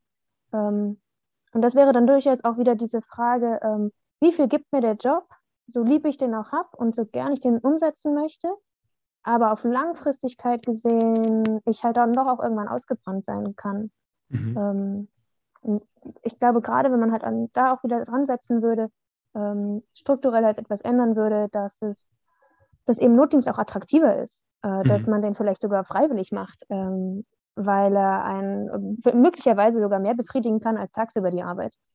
Ähm, Ich finde, du sprichst auch was sehr Wichtiges an, auch diese Gefahr davon, Helfersyndrom, ne? gleichzeitig mit eher zu viel Arbeit, zu wenig Arbeitskräfte vor Ort. Das verleitet eben dann halt einfach dazu, die ganze Zeit Überstunden zu machen und noch da zu bleiben und die nächste Operation auch noch mitzumachen, ähm, ohne dann eben und sich dabei eben selber zu, zu vernachlässigen und zu vergessen. Das ist gefährlich, da kann man sehr schnell reinrutschen. Und obwohl man großartige Arbeit geleistet hat, sich am Ende dann vielleicht doch noch irgendwie schlecht zu fühlen, weil man sich gewünscht hätte, man hätte das noch besser hinbekommen. Und noch mehr gemacht und noch einen Patienten mehr gemacht. Ja. Das ist gemein, das ist furchtbar. Ja. Wie kommt man da raus? Bewusstsein schaffen. Mehr Leute einstellen. Alles äh, sehr große Hürden, sehr große Baustellen, Mhm. Wo man halt nie, nie wirklich so eine Person ansprechen kann oder ein Organ oder einen Berufsstand so und sagen, hier, ihr müsst das jetzt machen. So, das sind wirklich halt wirklich wir alle gefragt. Jede und jeder Ich- Einzelne.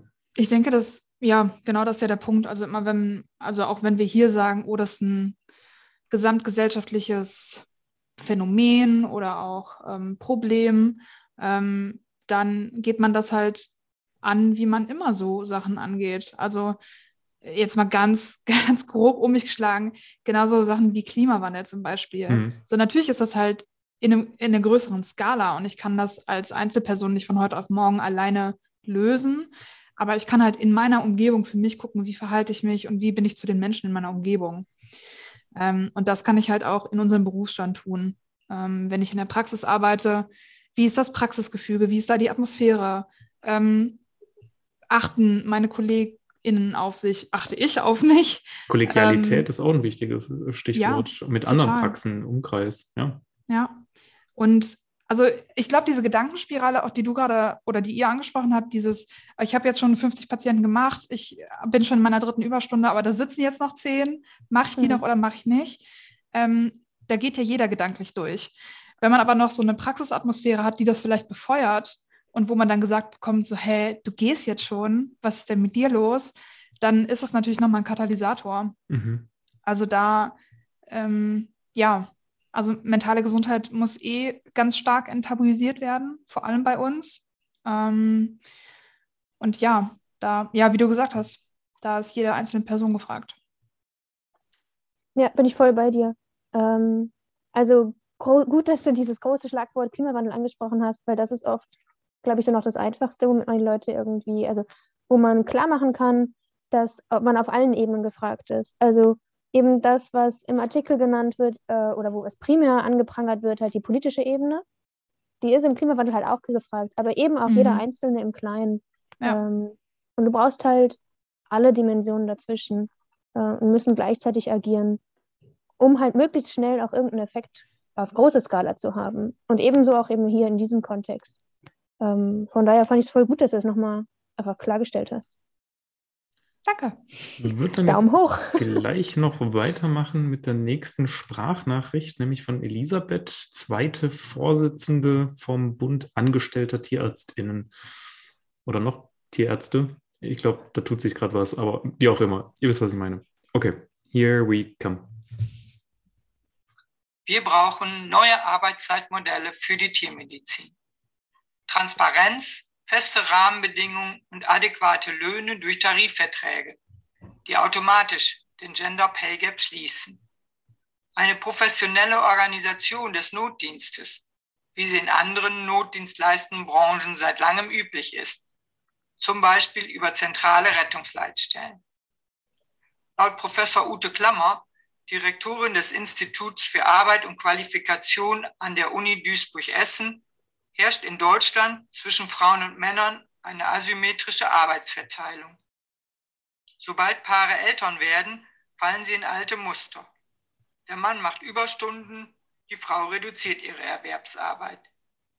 Bei einem Anteil von 90 Prozent Frauen in der Tiermedizin schwierig. Wir müssen weg von der Überstundenkultur. Stattdessen brauchen wir bezahlbare, zuverlässige und qualitativ hochwertige Kinderbetreuungsangebote, die es Frauen erlauben, im Beruf zu bleiben. Wir brauchen eine Neufassung der GOT, damit es sich lohnt, auch in Teilzeit weiter zu arbeiten. Denn wenn es für Männer und Frauen mehr kurze Vollzeitstellen in der Größenordnung von 30 Wochenstunden gibt, bleibt Zeit für andere Dinge. Familienarbeit, Pflege Angehöriger, gesellschaftliches Engagement, Ehrenamt und zum Leben. Die Wertevorstellungen haben sich geändert. Nur so, mit diesen neuen Modellen, kann sich unsere frauendominierte Branche neu aufstellen. Mit Arbeits- und Lebensmodellen, die für Frauen passen. Ohne Männerquote. Ich finde es großartig, wie alle einfach so einen geilen Abschluss irgendwie hinlegen, ja. ne? Richtig. Was so hängen bleibt im Raum, einfach großartig. Ah, ja. Das sind schon äh, ziemlich epische Statements durchweg. Mhm. Ja. Ich fand es super, dass sie ähm, neben der Care-Arbeit der Kinder auch nochmal ähm, einen weiteren Bereich angesprochen hat, und zwar gerade auch die Pflegearbeit von ähm, eigenen Eltern oder Schwiegereltern, mhm. was halt auch eher an den Frauen in der Partnerschaft ähm, ja. denen erhalten bleibt. Also auch wieder eine klassische Rollenverteilung. Ähm, weil diese dann halt bei der Kinderarbeit äh, halt eventuell aus, also ausfallen können, in Anführungsstrichen, ähm, und dann aber eben später, ein, zwei Jahrzehnte vielleicht später, ebenfalls erneut ähm, und dann aber halt ähm, durch die Pflege von älteren Personen. Mhm. Ähm, und auch da, das ist viel weniger eigentlich im Gespräch, ähm, dass auch Männer das halt tun könnten, sollten, wie auch immer. Ähm, über Kinder wird halt aktuell zumindest halt relativ häufig drüber gesprochen, aber über diese Pflege von Angehörigen so gut, also ja, ich würde sagen, so gut wie gar nicht finde ich auch einen sehr guten Punkt, den sie da angebracht hat und was du jetzt auch gerade gesagt hast, mit äh, es wird viel darüber gesprochen. Und Elisabeth hat gesagt, hm, es ist oftmals so, es wird so beobachtet, dass wenn das Kind dann halt da ist, dass dann egal, was zuvor gesprochen worden ist ja. oder wie viel Bereitschaft gezeigt worden ist, dass dann doch halt oftmals der Fall ist, dass, in, wie sie gesagt hat, alte Muster zurückgefallen wird. Mhm. Wenn man dann halt doch unsicher ist, finanzielle Situation mit dem Kind, es ist knapp bei Kasse alles, ach, dann, dann machen wir es halt doch so, ne? Dann arbeite ich doch weiter und nur für das halbe Jahr oder so und dann schauen wir nochmal oder so. Ich, also ich, ich, sehe da schon auch eine Gefahr, so. Ähm, egal, also jetzt auch bei mir natürlich ganz konkret so, ne? Ähm, kann ich mich nicht irgendwie davon älter äh, vor erheben, davon erheben, mhm. dass äh, egal wie viel man jetzt äußert, so wirklich die Entscheidung treffen muss man dann halt auch einfach erst, wenn das Kind da ist. Das stimmt, ja eine ähm, Problematik, die ich einfach nur der Info halber noch äh, mit einwerfen möchte. Ähm, also Problematik dieser Care-Arbeit ist ja auch ähm, zum einen natürlich, dass, ähm, also abgesehen jetzt von der, ich sag mal, Selbsterfüllung vielleicht, die Frauen stattdessen lieber hätten oder so, aber ähm, man hat ja in der Zeit kein Einkommen. Und das fällt einem dann im Alter auf die Füße. Und deswegen haben wir auch eher eine Problematik mit Altersarmut bei Frauen als bei mhm. Männern. Und ähm, es gibt da, weil wir haben, äh, ich finde es total schön, dass der Begriff Gender Pay Gap so oft gefallen ist, obwohl wir eigentlich über die Männerquote sprechen wollten. ähm, und möchte dazu gerne noch den Gender Pension Gap in den Raum schmeißen, also Pensionsgap quasi. Mhm. Ähm, der ist auch sehr drastisch und sehr erschreckend. Das kommt halt auch dazu. Das ist quasi dann die Auswirkung davon. Ne? Die Abhängigkeit dann eben auch von dem ja. Mann. Ne? Also in einer vielleicht auch unglücklichen Ehe zu bleiben, um eben mhm. der Altersarmut zu entgehen. Ja, das ist ein Retro-Trend, auf den lege ich keinen Wert. Hm. Ja, und das Problem, dass Männer ja tendenziell auch eher früher sterben als die Frauen äh, macht es halt auch nicht besser. Finde ich auch problematisch. Also Männer, dann tut doch immer so was allgemein. für eure Langlebigkeit. Ja, so ganz allgemein ja. finde ich das problematisch, aber vielleicht aus anderen Gründen. ja, und ein sehr schöner Begriff äh, von Elisabeth, äh, Überstundenkultur, mm, was du ja. auch angesprochen hast, Kim. Ne? Äh, toller, toller Begriff dazu. Ja, ja absolut, wirklich gut. Ähm, Dass dieses Glorifizierte, ne? lange absolut. da bleiben, viel leisten. Ja, keine genau, Schwäche zeigen. Ja, ja. weil ich genau. liebe meinen Job. Und ja. deswegen, ich liebe ihn mehr. Genau, und deswegen bin ich ja auch 60 Stunden die Woche hier. Nicht, weil mein Chef oder meine Chefin mich zwingt mhm. oder weil die Tiere sonst sterben würden? Nein, weil ich meinen Job liebe. Wirklich, ich schwör's. Das ist doch Da sind wir furchtbar. aber auch wieder echt gefragt, gegenseitig, also gegenseitig, was äh, vorhin angesprochen wurde, Kollegialität. Also Mhm. ich war schon ein bisschen schockiert. Ähm, ich kenne es halt aus meinem anderen Beruf so, dass wenn ich länger bleiben wollte, ich bin quasi von meinen Kolleginnen dazu gezwungen worden, doch jetzt endlich bitte schön mein, meine Stunde, meine Schicht abzugeben, weil ich aber auch wusste, die wird, meine Arbeit wird komplett übernommen von jemand anderem, und zwar die Schicht nach mir. Und da wird keine Versorgungslücke entstehen. Ähm, und wenn ich dann immer noch am Dokumentieren war, weil ich das halt während meiner eigentlichen Arbeitszeit nicht geschafft hatte, aus welchen Gründen auch immer, ähm, dann bin ich dazu gedrängt worden, doch endlich mal die Station zu verlassen und endlich in meinen verdienten Feierabend zu gehen. Und in der Tiermedizin ich, erlebe ich das andersherum, dass man sich das eher neidet und dass ich als Praktikantin, also ich habe mir die Freiheit einfach genommen zu sagen, also ich bin nur on top geplant, ähm, ich habe hier echt keinerlei Verantwortung und wenn hier noch die Bude brennt, okay, aber so ganz nur mein Problem ist es nicht. Ähm, und ich werde hier auch nicht die Welt verändern, wenn ich jetzt hier noch zwei, drei Stunden länger bleibe, sondern ich erhalte dieses System, dass ähm, gerade eigentlich Personalmangel da ist, damit erhalten, wenn ich hier noch länger bleibe. Und ich bin einfach gegangen und habe schon teilweise ein bisschen unangenehme Blicke abbekommen. Ähm, das fand ich schon sehr interessant und sehr spannend. Also mir hat es voll die Augen aufgemacht, ähm, dass wir da halt wirklich uns gegenseitig unterstützen müssen, Mhm. als Kolleginnen. Ähm, Ja. Und dass wir es dem anderen also nicht nur gönnen, gehen zu dürfen, sondern ihn, diese Person darin bestärken, doch dann auch wirklich Feierabend zu machen. Ja, ja, Ja. absolut. Also, Praktikum ist halt immer so, ich meine, das sollte eigentlich deine Entscheidung sein. Ne? Wenn noch irgendwas Spannendes ist, bleibst du da. Aber wenn es halt heißt, äh, du bist einfach dafür da, um irgendwie noch die Station sauber zu machen oder irgendwas nachzuräumen, ähm, weil Arbeitskraft fehlt, ja. dann ist das nicht dein Job. Dann gehst du heim, definitiv. Oder halt wirklich ganz drastisch zu sagen, im Grunde, hier fehlt jemand, hier fehlt eine Person, die nonstop bei diesem einen Welpen rumhängt, der eh eigentlich, also jetzt ganz böse gesagt, zum Tode verurteilt ist, den man da vielleicht noch eine Dreiviertelstunde länger irgendwie am Leben erhalten kann, wenn einer daneben hockt. Ähm, und wenn das an mir dann hängt, also Mhm. das fand ich so verquer. Mhm. Ja. Ich fand es total strange in dieser Situation. Mhm. Wir reden da ja auch super oft drüber, ne, bei äh, Veranstaltungen mit dem Thema Praktikum, dass, ähm, also jetzt so seit ein, zwei Jahren reden wir auch öfter über das Thema Vergütung, aber das ist ja mehr so Mhm. die Kirsche on top, weil vorher haben wir immer darüber geredet, dass die Leute keine Überstunden machen sollen und dass sie Ja. halt nach ihren 40 Stunden gehen dürfen und ähm, weil das einfach echt ein Ding ist und ich habe das auch selber in Praktika erlebt. Ähm, man hat auch einfach ein schlechtes Gewissen, wenn du sagst so, ja, acht Stunden sind rum, es steht halt eh nichts mehr an. Ähm, bevor ich jetzt noch eine halbe Stunde hier so alibimäßig im Gang rumsitze, gehe ich einfach. Ähm, und das ist auch einfach wirklich, wirklich merkwürdig, wie du gesagt hast. Und das ist schon wirklich, das ist eine rote Flagge eigentlich für das Berufsfeld, muss man Mhm. ganz ehrlich sagen. Ich finde es ganz, ganz schwierig irgendwie auch, weil einerseits wollen wir ja auch als PraktikantInnen eingeplant, nicht eingeplant, ähm, eingebunden sein. Ne? Ja. Aber andererseits ähm, kann es halt nicht sein, dass der Klinikablauf auf die Mitarbeiter, PraktikantInnen äh, angewiesen ist. Genau, das Weil- ist nämlich der feine Unterschied. Ja, ja, das ist schwierig, ja. Also ja. genau, ähm, werde ich gebraucht als Arbeitskraft? Mhm. Äh, und ich finde, das ist definitiv zu viel. Das überschreitet aus meiner Sicht halt eine Linie.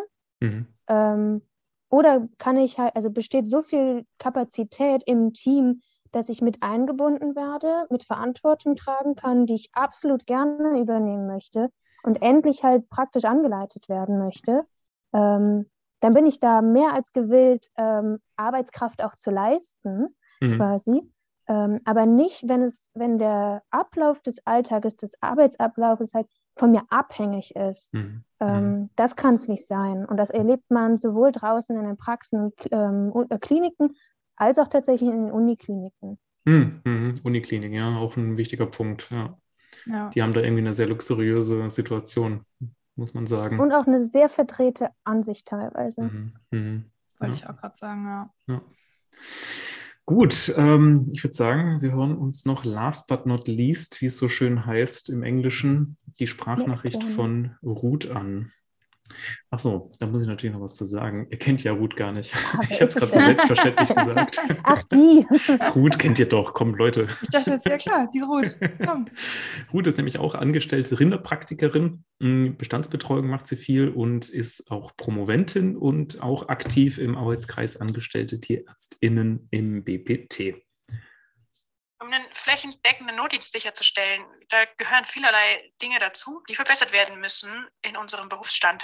Und dieser Beruf ist wunderschön und auch Notdienst kann erfüllend sein, wenn man helfen kann und wirklich Tieren das Leben retten kann. Dazu müssen aber die Voraussetzungen verbessert werden, damit mehr Personen die Möglichkeit haben, an diesem Notdienst teilzunehmen. Und zwar sowohl Männer als auch Frauen. Das ist überhaupt nicht geschlechterabhängig. Dazu gehört, dass die Arbeitsbedingungen im Notdienst attraktiver gemacht werden müssen, sprich eine bessere Bezahlung im Notdienst erfolgen muss. Dazu gehört, dass gesellschaftlich Karrierechancen besser ausgeglichen werden müssen, Stichwort Gender Pay Gap. Die Tiermedizin muss konkurrenzfähiger gemacht werden mit anderen akademischen Berufen, denn auch wenn mehr Männer studieren, wenn die dann Frauen haben, die deutlich mehr verdienen, werden es häufig dann die Männer sein, die in Elternzeit gehen und wieder nicht als Arbeitskraft zur Verfügung stehen. Außerdem brauchen Menschen mit Familienwunsch oder mit Familie geregelte Arbeitszeit oder eine daran an die Arbeitszeiten angepasste Betreuungsmöglichkeit. Und zwar ist es egal, ob das Männer, Frauen oder nicht-binäre Personen sind. Also aus meiner Sicht hat eine Teilnahme am Notdienst überhaupt nichts mit dem Geschlecht zu tun und auch eine Elternzeit für Männer, auch in, in Berufen, wo es eine sehr starke Karriereleiter gibt, muss deutlich gesellschaftsfähiger werden. Ich denke, dann haben wir eine gute Chance, diesen Beruf auch zukunftsfähiger und attraktiver zu gestalten. Wieder mal großartiger Abschluss. Richtig gut. Ja. Richtig gut, ja. Ich glaube, ich kann mich nicht so kurz halten in anderthalb Minuten. Ich brauche immer Ne? so. Sehr Bei wie strukturiert. vielen Minuten sind wir jetzt? Ja, ja. Alles, Ja. also sehr schön zusammengefasst, eigentlich auch sehr viel, was wir natürlich schon gesagt haben jetzt nach anderthalb Stunden Podcast, aber klar. Mhm. Ähm, ich hoffe, ihr hört jetzt auch einfach mal auf uns, wenn wir sowas sagen, weil ihr merkt, äh, das sind nicht nur wir, die das sagen, das ist ein ganzer Berufsstand. Ich würde sagen, die Mehrheit da draußen, die das auch so sieht. Das heißt, unterm Aber- Strich Ja? Haben wir tatsächlich immer recht, egal was wir sagen. Genau, wir haben es jetzt einmal nachgewiesen. genau. Das müssen wir jetzt ja nicht jedes Mal machen. Nee, Das, das reicht jetzt für den Rest. Ich denke würde ich schon. auch sagen. Aber wenn Damit sind Mascha wir das jetzt sagt. ja, legitimiert. mal. Ja, ich gebe das Wort mal weiter. Nein. Ähm, ich fand es halt ähm, total gut zusammengefasst. Ja. Also, weil wir labern jetzt schon die ganze Zeit hier. Ähm, und ja, also ich fand, fand diesen Satz auch, also sie war die erste Person, die äh, eben auch non-binäre Personen angesprochen hat. Mhm. Äh, Nochmal hier betonen. Und äh, ich spreche jetzt mal den unangenehmen Part an, und zwar ein bisschen Selbstkritik. Wir hatten nur, also zumindest nach den Stimmen her und nach den Namen her, nur weiblich gelesene Personen, die ihre Statements hier abgegeben haben. Das ist richtig, ja. Das heißt, wir stimmt. hatten hier, also das wäre natürlich irgendwie auch spannend, ob das da mit reinspielen könnte, welche Meinungen wir jetzt hier gehört haben. Ähm, das wäre was, was mich halt also total interessieren würde und was ich spannend fände. Ähm, aber naja, es ist nun mal auch leichter, einfach dann hier die weiblichen Personen äh, abzubilden, wenn die halt eh auch prozentual mehr anwesend sind. Jetzt pass mal kurz auf, Mascha. Ja. Okay? Jetzt Pass mal auf. Wir haben doch ungefähr 90 Prozent Frauen im, Ja. im Studium, oder? Ja, Jetzt haben wir 85. sieben Naja, Frauen, sieben Über Frauen 80 oder ja, okay. Aber jetzt haben wir ja sieben Frauen gehört. Ihr zwei seid eher weiblich angesprochene Personen. Und jetzt Mhm. komme ich noch dazu als die 10% Männer. Oh. Oh mein Na, Gott, du Okay, hast okay, es durchgerechnet. uh, Oh, du ja. hast uns gerettet. Warte, du willst mir sagen, dass du das kalkuliert hast und dass es nicht durch Zufall passiert ist? Nee, das ist mir jetzt gerade aufgefallen. Ich habe mich sehr darüber gefreut, dass Ja. das ja sehr gut aufgeht, meiner Wow. Argumentation nach. Ja, Eigentlich richtig gut, ja. ja. Okay, ich nehme alles zurück. Äh, wir haben hier perfekt eigentlich genau das Selbstkritik hat keinen Platz in diesem sorry, Podcast. sorry. Nee. Nee, offensichtlich nicht, aber netter Versuch. Ja, okay. Grandios gescheitert. Nee, aber hast natürlich recht. Man Ja. könnte, man könnte, aber man muss wirklich auch sagen, wir könnten diese, diese Liste an Sprachnachrichten auch quasi beliebig fortsetzen. Ne? Also wir Mhm. haben jetzt halt nur so ein paar Leute angefragt, aber das könnten wir genauso gut weitermachen. Ne? Wir könnten jetzt äh, die nächsten paar Folgen füllen mit äh, Sprachnachrichten zu diesem Thema. Einfach nur an- aneinandergereiht. Genau. Anderthalb. Stunden Sprachnachrichten. Ja, genau. Wäre eigentlich ein ganz cooles Projekt. Ja. Vielleicht sollten wir das ja einfach häufiger mal machen. Ein paar Leute mehr mit einbinden. Kurze Sprachnachricht. Ingrid hat das ganz gut funktioniert, finde ich. Ja, das stimmt. Ja. Das stimmt. Okay. Gut. Ähm, ja, möchtet ihr abschließend noch etwas sagen? Mm, Ich fand's schön mit euch. Es hat Spaß gemacht, mit euch zu quatschen. Sehr ja. schön. Ja, Das Ich fand es auch mich. richtig Danke. schön. Es war ein Mhm. richtig gutes Gespräch. War wirklich ein Ja. gutes Gespräch. Jetzt haben wir echt viel gesagt. Wir haben tatsächlich wenig Lösungsansätze gebracht, aber das ist ja auch Ist nur egal. dem geschuldet, dass wir nicht ähm, so übermaßend sind und sagen, wir haben hier die perfekten Lösungen. Weil das Problem ist zu komplex, als dass wir da direkt irgendwie eine einfache Lösung präsentieren könnten. So ist das halt nun mal meistens in der Welt. das stimmt. Der Podcast, in dem man was übers Leben lernt. Ja, genau, Ähm. das sind wir. Aber also ich, ich denke, wir haben ja schon auch mehrmals aus unterschiedlichen Perspektiven auf sehr wichtige Ansatzpunkte verwiesen. Mhm. Ähm, zum Beispiel jetzt Arbeitsbedingungen, generelles Rollenverständnis. Ähm, und ich meine, der Lösungsansatz ist ganz offensichtlich bei sich selber anfangen, ein bisschen mehr reflektieren, als man das vielleicht normalerweise tun würde. Andere Und motivieren. andere motivieren, andere unterstützen, Stichwort Kollegialität. Ähm, und gut, ich meine, was Arbeitsbedingungen angeht, da können wir nochmal einen Podcast machen, wenn äh, einer oder eine von uns eine eigene Praxis hat, vielleicht, und das dann Mhm. selber durchsetzt. Ja. Das ist dann nochmal ganz spannend. Also ich stelle nur Ähm. Männer ein. Ja, geil. ja, ja, warum eigentlich nicht? Äh, Aber ähm, Uff. Ja, ich meine, auf der anderen Seite natürlich kann man als Arbeitnehmer, Arbeitnehmerin, ähm, hat man ja eine gewisse Entscheidungsfreiheit darüber, welche Arbeitsbedingungen man annimmt. Mhm, korrekt, ja, Ja. absolut. Augen Also, auf bei dem, bei der? Arbeitgeberinnenwahl. ab, ja. Ja, Berufswahl eben nicht mehr, weil das ist schon Das passiert. ist, der Zug ist abgefahren, Ja. genau. Arbeitgeberinnenwahl, das meinte ich. ja. Ja, Gut. cool. Und dann äh, sprechen wir nochmal über das Thema Notdienstproblematik, äh, sobald dein 317 Seiten starkes Manifest erschienen oh ist. ja, ich freue mich. ich freue mich auch 370. sehr. 370 natürlich, Ja, genau. Aber 100 Seiten sind Anhang, also das ist nicht so der spannende Teil. Oh. Aber der Rest ist golden, natürlich. Ja. ja, jedes einzelne Wort, Ja, eine Geil. Offenbarung. nicht jedes einzelne, ich will nicht zu abgehoben klingen, aber jedes Ah, zweite ist jedes zweite ziemlich schon, ne? brillant. Ja. Du hattest ja noch eine Kollegin dabei, ne? nee, da, darauf war das jetzt nicht gemünzt. Oh nein, Ines, wenn du das hier hörst, ich habe die Zusammenarbeit mit dir ganz unironisch geliebt. Ja, das war nur ein Äh. dummer Kommentar von mir. Ja, Sehr gut. Wunderbar. Dann, Mascha, noch ganz, ganz viel Spaß in Israel. ja, Bin Dankeschön. sehr gespannt, was du davon erzählen wirst. total. Und danke Ja, schön, dass du dir die Zeit, Zeit ja, ja, unbedingt. Ähm, und danke, dass du dir auch die Zeit genommen hast und deine Reisepläne äh, unseren Zeiten angepasst hast. Ja, ist ja nicht so viel Zeitunterschied, Gott sei Dank noch. Na gut. Ja, eine Stunde. Aber ja, das Bett äh, freut sich auf mich und ich mich auf das Bett. Klingt sehr gut. Ja. So machen wir das. Dann Ja. macht's gut, immer schön tapfer bleiben. Bis zum nächsten Mal. Ciao. Ciao.